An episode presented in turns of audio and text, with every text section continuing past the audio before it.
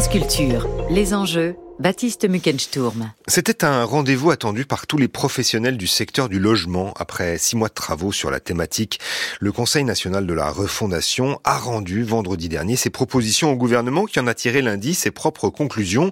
Résultat, un rendez-vous manqué aux yeux des acteurs de la filière, spécialement en ce qui concerne le logement social.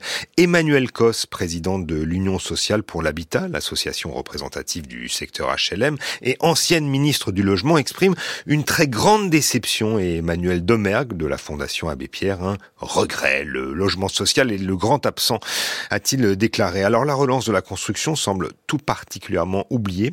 Et pour en parler, eh bien nous sommes en ligne ce matin avec Marie-Christine Jaillet. Bonjour. Bonjour. Vous êtes géographe, directrice de recherche au CNRS. Est-ce que Marie-Christine Jaillet, vous avez le même euh, sentiment, le même diagnostic sur les annonces d'Elisabeth Borne? Est-ce que c'est un plan insuffisant? Oui, je crois que c'est un plan qui ne répond pas effectivement euh, aux enjeux et aux besoins, tout à fait. Oui. Un, pacte de confiance euh, doit être euh, négocié un peu plus tard, on ne sait pas très bien quand, entre le, gouvernement et les acteurs. Est-ce que vous savez de quoi il va s'agir?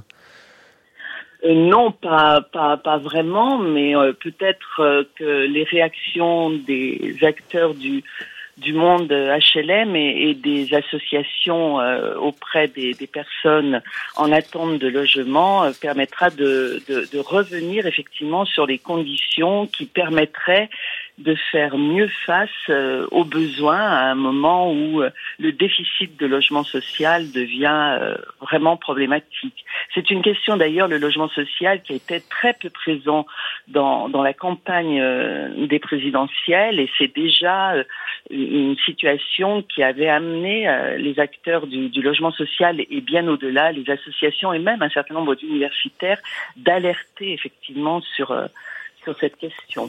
Comment vous expliquez d'ailleurs que cette question du logement social intéresse si peu le monde politique?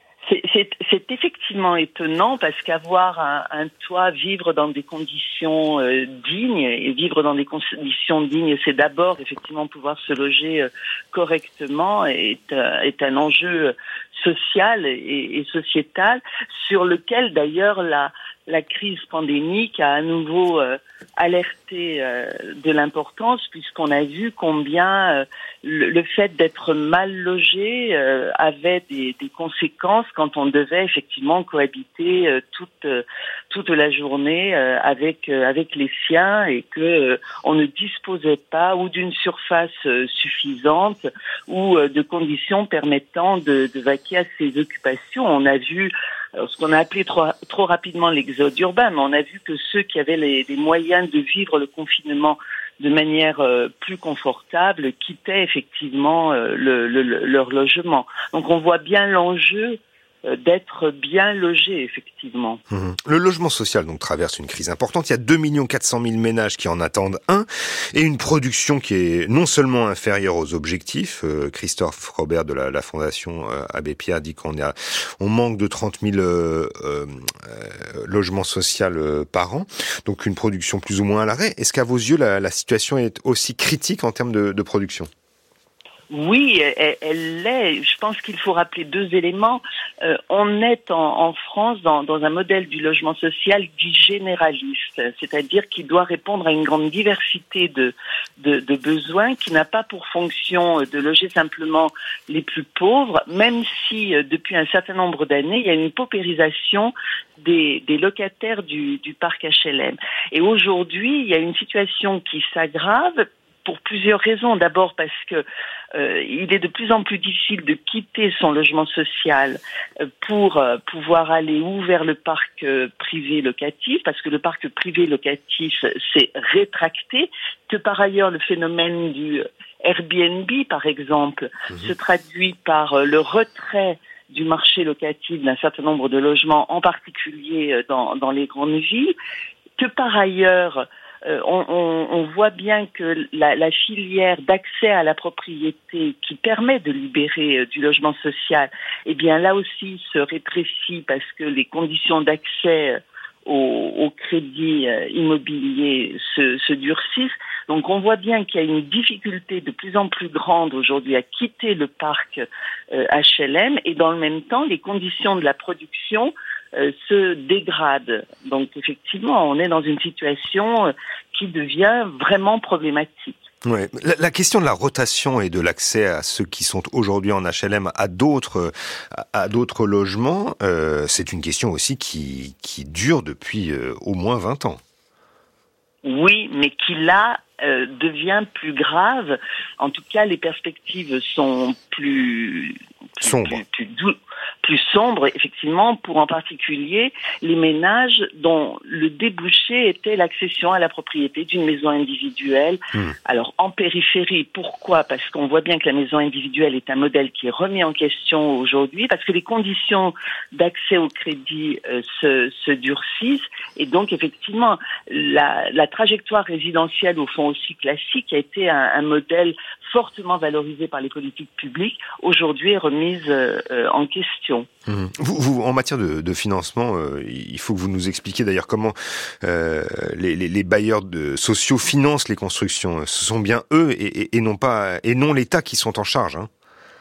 Alors là, c'est un, peu plus compliqué. Le logement social, il est euh, subventionné, il continue à l'être peu par l'État, il l'est aussi par les collectivités euh, locales, il l'est par les fonds propres des organismes HLM. Or, l'État a incité les organismes HLM à vendre euh, des logements pour euh, se constituer des, des, fonds propres et pouvoir financer d'autres logements. Et puis, il l'est surtout par des prêts de la Caisse des dépôts et consignations, et ces prêts sont adossés à l'épargne populaire, c'est-à-dire au livret A. Et on voit bien là la contradiction.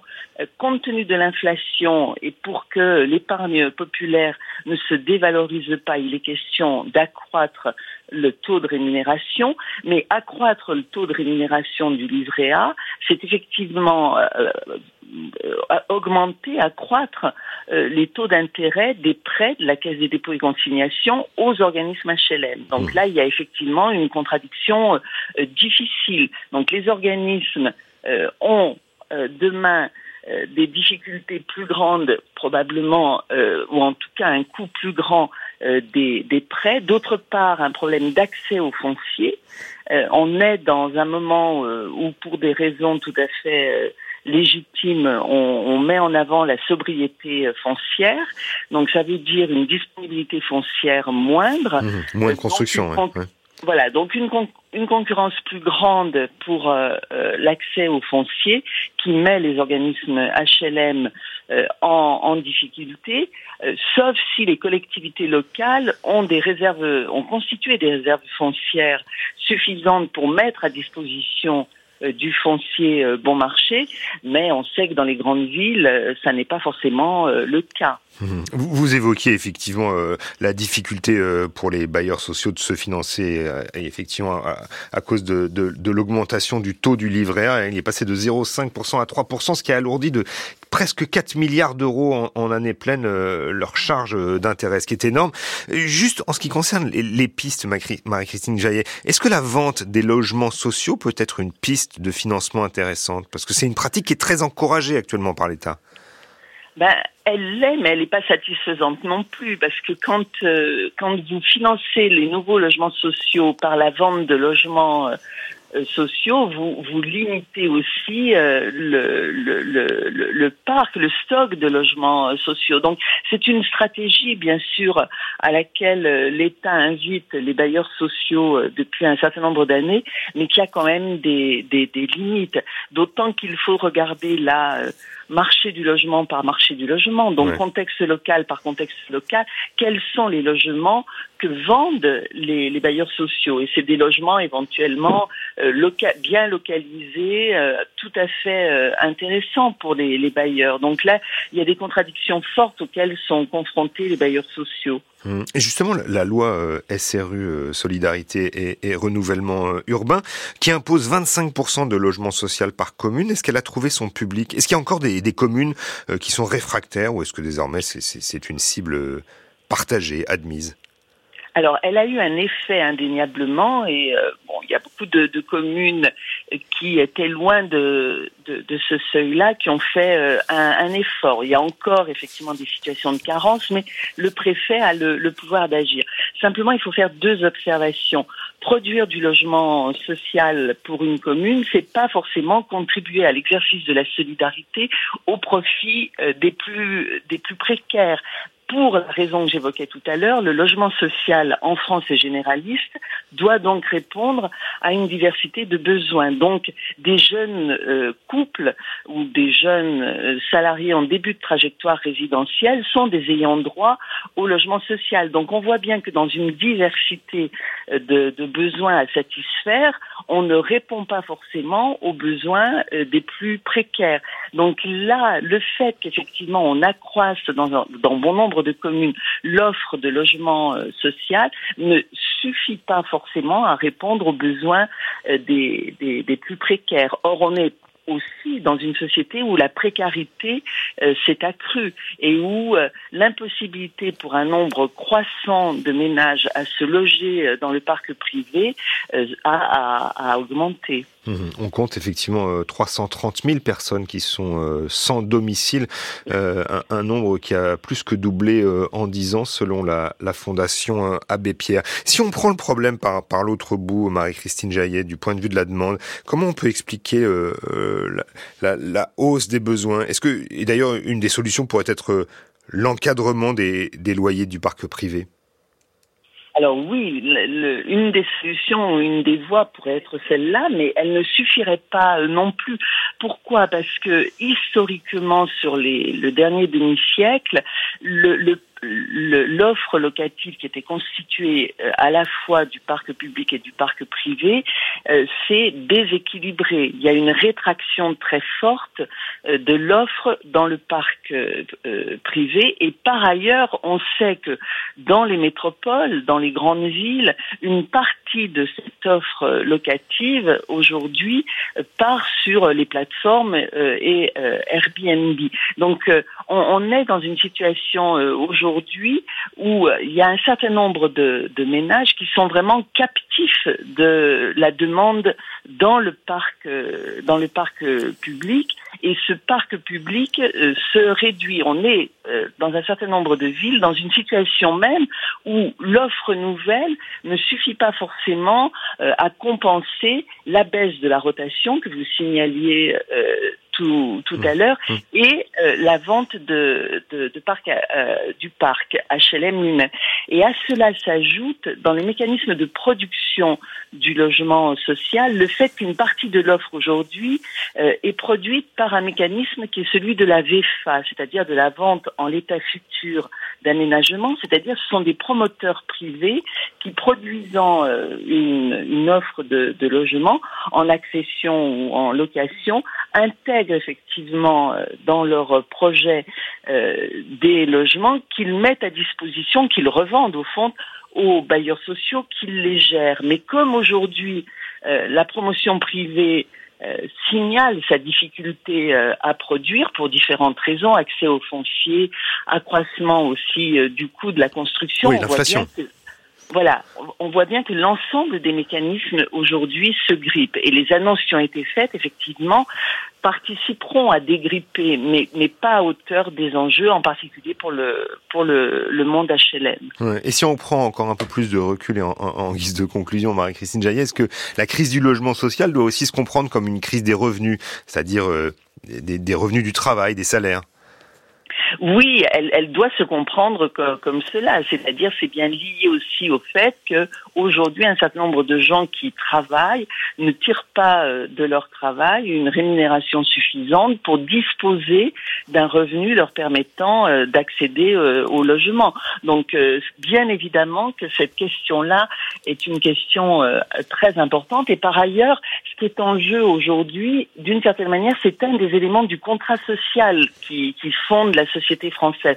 Le logement social, en France, parce qu'il est adossé sur le livret A, et on sait que le livret A, c'est, au fond, chaque, chaque foyer en a un, il y a en, en retour, au fond, de cette contribution euh, de l'ensemble de la société ou quasiment à cet effort de production euh, du logement social qui participe de la solidarité, en retour, il y a au fond un espèce de droit à pouvoir bénéficier pour soi ou pour les siens d'un logement social sous réserve effectivement d'être sous les plafonds. Et on voit bien aujourd'hui que cet élément-là ne fonctionne plus. Donc c'est aussi mmh. refonder un des éléments du contrat social qui est l'enjeu euh, devant nous.